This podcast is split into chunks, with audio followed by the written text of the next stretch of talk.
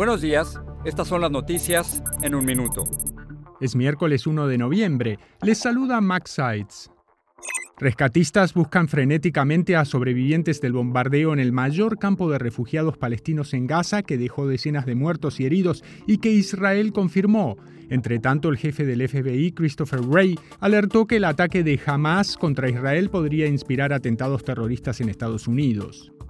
Las autoridades en México han centrado la búsqueda de decenas de desaparecidos por el huracán Otis en barcos hundidos, mientras espera que el gobierno anuncie este miércoles un plan de ayuda para la devastada Acapulco, donde continúan las largas filas para conseguir alimentos y otros suministros.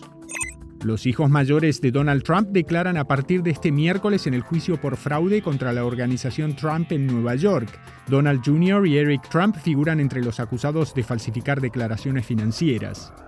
La madre del niño de 6 años, Noel Rodríguez, desaparecido hace un año en Texas y cuyo caso ha causado conmoción, fue acusada de asesinato. Se cree que la mujer ha salido del país.